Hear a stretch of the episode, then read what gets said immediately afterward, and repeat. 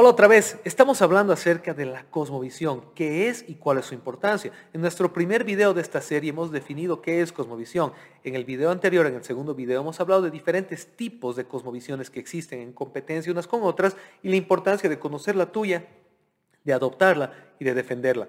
Hoy vamos a hablar de los elementos que componen una cosmovisión. ¿Qué hace que una cosmovisión sea una cosmovisión? Esto es muy, muy importante porque te va a ayudar un poco ya a empezar a descubrir, afirmar y aterrizar en qué es lo que crees, por qué lo crees y qué o quién informa aquello que crees. Entonces, ¿estás listo? Bienvenido a un nuevo episodio de Conversando con Jonah.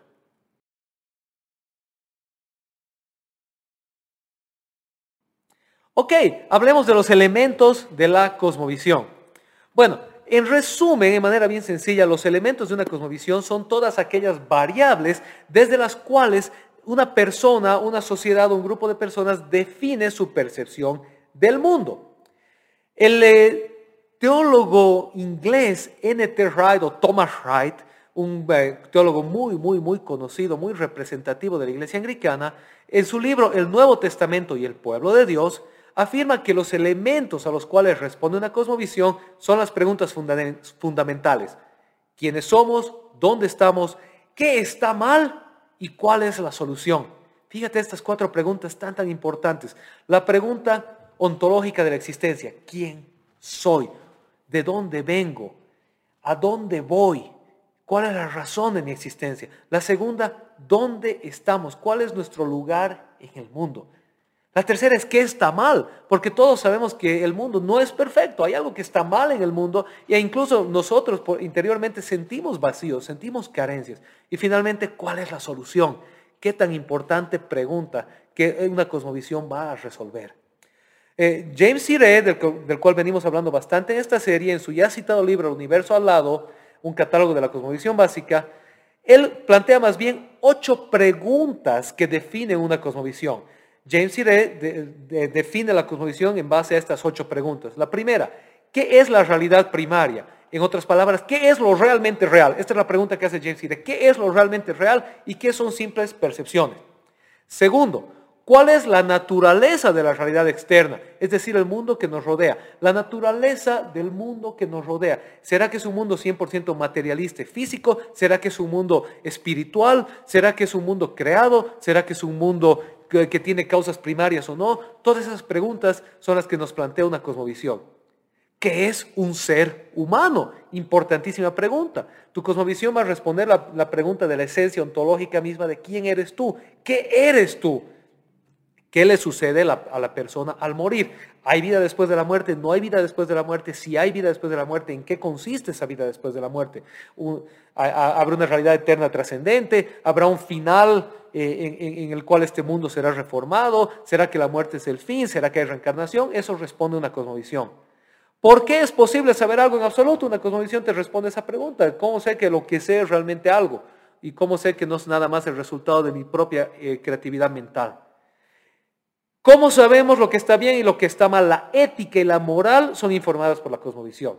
¿Cuál es el significado de la historia de la humanidad? ¿Será que la historia de la humanidad es fortuita? ¿Será que la historia de la humanidad ha sido dirigida por los poderes de una o muchas deidades? ¿Será que la humanidad eh, tiene una historia fatalista? Quiere decir que estamos prediseñados y predeterminados para ciertos resultados y por lo tanto no podemos escapar a nuestro destino inevitable.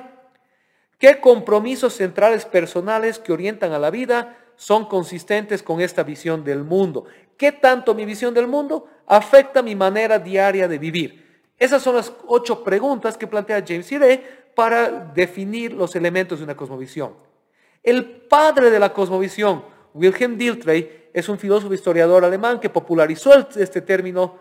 Él define tres elementos de la cosmovisión. Él los reduce hasta tres elementos. N.T. Wright tenía cuatro preguntas, Sire tiene ocho, eh, tiene solamente tres. Y dice, Número uno, las imágenes del mundo, que son construidas por la colectividad. Esta hace referencia a las nociones comunes y el comportamiento sentimental respecto de qué es y cómo es la, la, colectividad debe relacionarse con la naturaleza, con las cosas, las personas y los dioses. Se trata entonces de una imagen aprendida afectivamente que da sentido a nuestras ideas. En otras palabras, lo que él está tratando de decir es que la cosmovisión es la manera como nuestro entorno nos ha informado acerca del mundo que nos rodea y nuestra relación con este mundo. Número dos dice las valoraciones de la vida. Se refieren a las creencias en principios que dan sentido de ubicación a los actores culturales, definiendo sus intenciones, anhelos, tendencias y pautas de estimación, agrado, displacer, valoración o desaprobación de las conductas propias y ajenas. En otras palabras, el segundo elemento, según, según él, es que la cosmovisión es la que informa nuestra ética y nuestra moral, la que informa nuestra relación con los demás y qué es lo que es aceptable y lo que no es aceptable para una persona y para una colectividad. Y finalmente las orientaciones de la voluntad que connotan las tendencias y normas que forman, restringen y proyectan la vida psíquica de los grupos en tanto son asimilados por el individuo. Se trata de las manifestaciones de placer sancionadas y válidas socialmente que autorizan al sujeto a proyectar su vida eh, psíquica afectando perdón, acciones y emitiendo juicios de valor sobre los otros. En otras palabras, ¿qué quiere decir todo eso? Eh, lo que él está diciendo es que el tercer elemento de la cosmovisión es la manera como nosotros interpretamos la libertad nuestra y de los demás. ¿Hasta qué punto lo que yo estoy haciendo es válido y hasta qué punto no? ¿Y cómo puedo juzgar lo que los otros están haciendo o no están haciendo? Y tú vas a notar que esto es evidente en cuanto a las diferentes sociedades. Hay sociedades en las que el espacio personal, por ejemplo, es algo muy fuerte, hay otras sociedades en las que el espacio personal no es tan importante. Hay sociedades en las que eh, el tema de, de, la manifestación sexual pública, por ejemplo, es muy restringida, por ejemplo, las sociedades musulmanas, donde está, no sexual, perdón, quise decir sensual, la sensualidad es, muy restringida, por ejemplo, las sociedades eh, musulmanas tradicionales, judías tradicionales, o incluso en algunas sociedades cristianas o, en el Asia, donde eh, las mujeres tienen que ser completamente cubiertas, no existe una relación cercana de amistad entre varón y mujer, y versus las sociedades eh, europeas contemporáneas, donde, por ejemplo, el cuerpo es visto como algo totalmente natural y liberal, y, no tiene ninguna importancia la manera que uno tiene de expresar, su, de expresar su sensualidad o de practicar su sexualidad. Ahora, no estamos por si acaso diciendo que ninguna de estas es correcta. Simplemente estamos afirmando que la cosmovisión que nosotros adoptamos va a influenciar nuestra ética, nuestra ah, moral, nuestra percepción de lo que es válido, nuestra percepción de la libertad propia y de la libertad de los demás y nuestros juicios de valor acerca de aquello.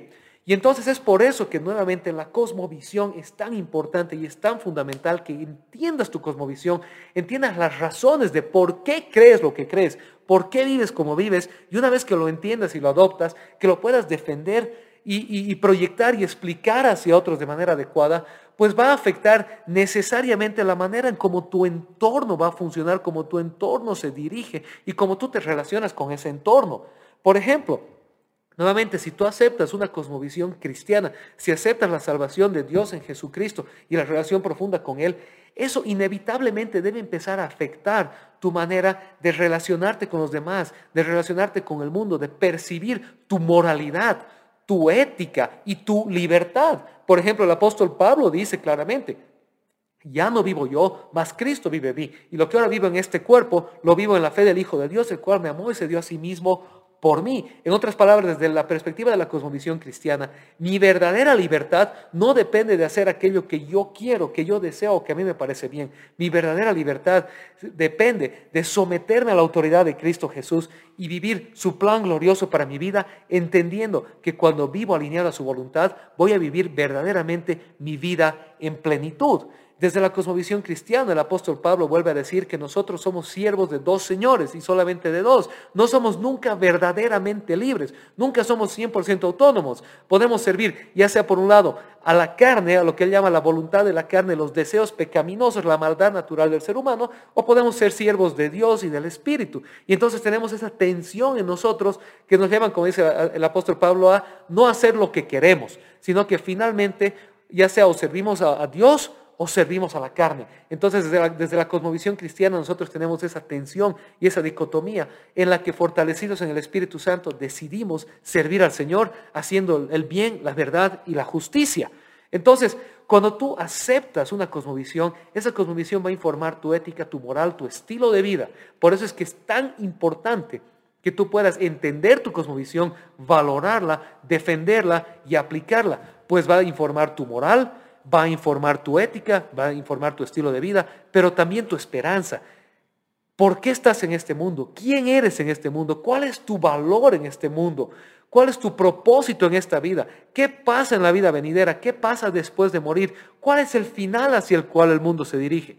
Todas esas preguntas van a ser respondidas por tu cosmovisión. Por eso es que es tan importante que la conozcas, la apliques, la vivas y la defiendas. Espero que eso te ayude. Que Dios te bendiga.